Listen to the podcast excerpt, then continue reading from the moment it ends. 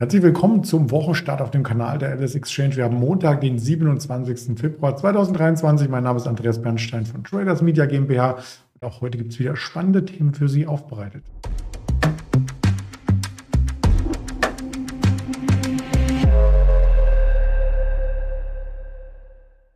Das Ganze von und mit mir Morgen gibt es auch wieder ein Interview. Wir möchten ein bisschen Abwechslung hier reinbringen, aber natürlich uns an die objektiven Fakten halten. Das Ganze ist keine Anlageempfehlung, keine Handelsberatung. Ja, und ich möchte mit dem Wochenende beginnen. Also nicht das, was ich gemacht habe oder was Sie gemacht haben, sondern mit dem Schwung, den wir am Freitag hatten. Denn das hätte durchaus Potenzial gehabt, den DAX tiefer nach unten zu treiben. Wir schlossen auf dem Wochentief und auf fast dem Monatstief. Bis auf 0,5 Prozent ist das Monatsplus im Februar zusammengeschmolzen und die 15.200 der Bereich. Das war auch das Gap Close zu dem Fed-Meeting, was wir eben am 2. Februar hatten, also das Gap zum 2. Februar im DAX. Und damit ja, hat der DAX technisch zumindest einiges äh, zurückgearbeitet, was er zuvor auf der Oberseite ausgebaut hatte. Das Zurückarbeiten ist genau das Stichwort, denn mit diesem Minus, das größte Minus im Februar, übrigens 1,72 Prozent, ist der DAX in die Erholung gestartet. Direkt zum Börsenstart waren wir im Plus und konnten damit hier letzten Endes auch weiter zulegen und sind aktuell, man höre und staune, bei der 15.450, also von diesem Schlusskurs Freitag über 200 Punkte entfernt. Also eine sehr, sehr starke Rallye, die, wie man sieht, an den Zacken um 9 Uhr richtig losging. Vorbörse noch so leicht im Plus und dann hat der Fahrt, der Markt Fahrt aufgenommen. Warum ging es am Freitag runter? Mehrere Inflationsdaten haben gezeigt, dass wahrscheinlich doch die Zinsen länger oder schneller angehoben werden müssen. Nicht nur in den USA ähm, über den PCI-Kerndeflator, sondern wahrscheinlich auch in Europa. Die Verbraucherpreise kommen ja nicht wirklich zurück.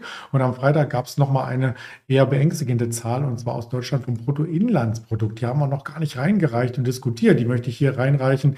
0,4 Prozent ist im vierten Quartal die Wirtschaft in Deutschland geschrumpft letzten Jahres. Wenn das jetzt für das erste Quartal eine ebensolche Zahl bringt, dann sind wir technisch in einer Rezession. Davor haben viele Marktteilnehmer Angst, deswegen ging man am Freitag in Deckung. Aber heute sieht es schon wieder ein bisschen besser aus. Und das Kuriose daran ist, heute ist nicht ein einzelner Wert dafür verantwortlich, sondern tatsächlich die Marktbreite ist dafür verantwortlich. Man sieht hier sehr, sehr schön jetzt zum Mittag, dass bei den Tops und Flops gar keine Flops existieren. Wir haben nur Tops an der deutschen Börse, also nur Aktien im DAX 40, 40 an der Zahl, die im Plus notieren. Und was hier auch auffällt, und das ist nicht etwa ein Softwarefehler, was steht denn da auf Platz 1? Die Commerzbank. Hatten wir die Commerzbank nicht im DAX ähm, erst aus dem DAX hinausgeworfen.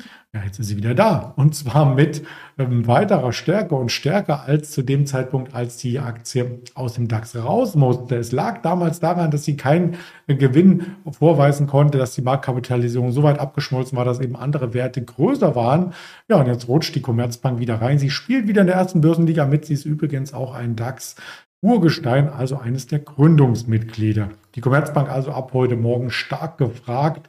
Die 10,70 Euro wurde überschritten und das gab den Kaufimpuls. Über 11 Euro steht sie aktuell und mittelfristig ist die Commerzbank dann tatsächlich Letztes Jahr im Sommer waren wir noch um die 3 Euro, jetzt mit 11 Euro eines der Top-Performer im großen DAX. Also wenn man das umfassender äh, betrachtet, nicht nur die DAX-Aktien aus dem DAX 40 ähm, mit ganz vorne mit dabei. Gerade der Schub in den letzten Wochen hat hier dafür gesorgt, dass die Marktkapitalisierung nochmal stark nach oben ging und man hat ja auch starke Gewinne erwirtschaftet. Also der Konzern scheint gesund zu sein und wieder fit für die erste Börsenliga. Genau da ist er. Wer fällt denn raus?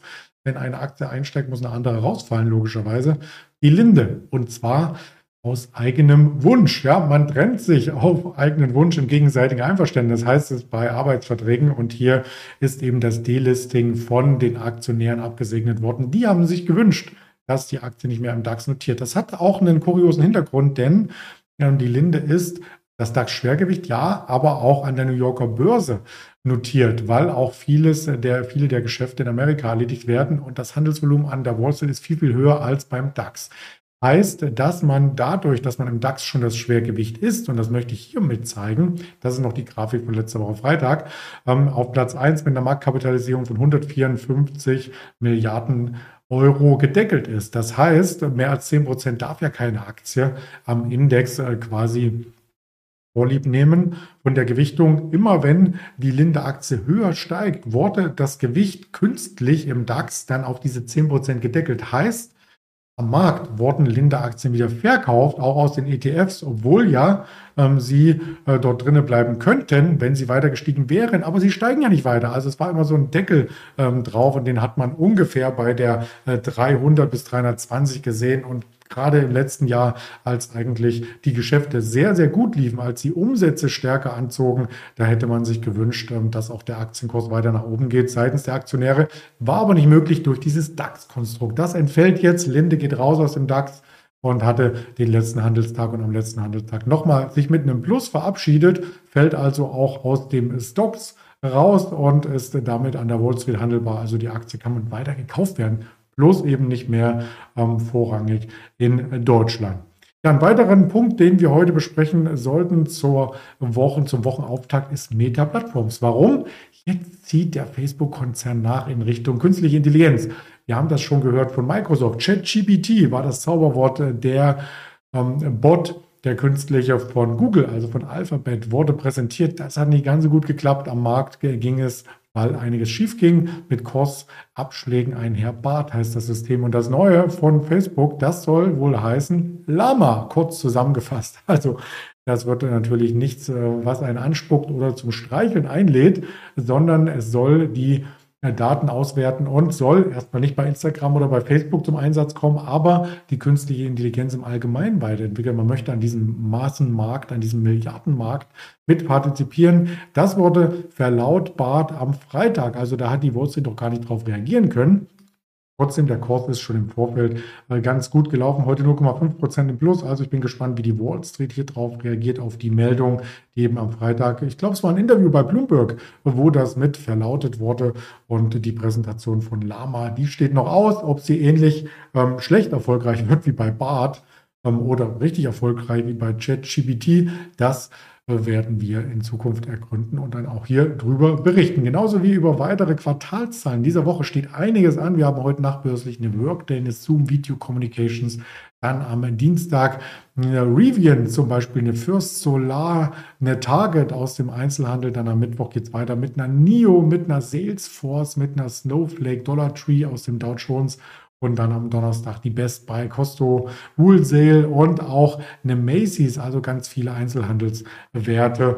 Ja, heute an Daten gab es schon äh, die Verbrauchervertrauen, Daten aus der Eurozone sowie die Stimmung Dienstleistungssektor, wirtschaftliches Vertrauen. Aber das hat alles die Marktstärke nicht eingetrübt. Wir warten jetzt auf 14.30 Uhr tatsächlich auf die Auftragseingänge langlebiger Wirtschaftsgüter aus den USA, auf die schwebenden Hausverkäufe 16 Uhr und vielleicht auch noch auf ein paar Reden aus dem EZB und FED-Umfeld. Darüber gibt es weitere Informationen hier auf dem Kanal der LS Exchange auf den Social Kanälen und dann morgen auch wieder mit dem Sentiment Indikator der LSX. Der war nahezu unverändert und kommt damit leicht zurück, also nicht mehr so in einem starken Kauf- oder Gier-Bereich.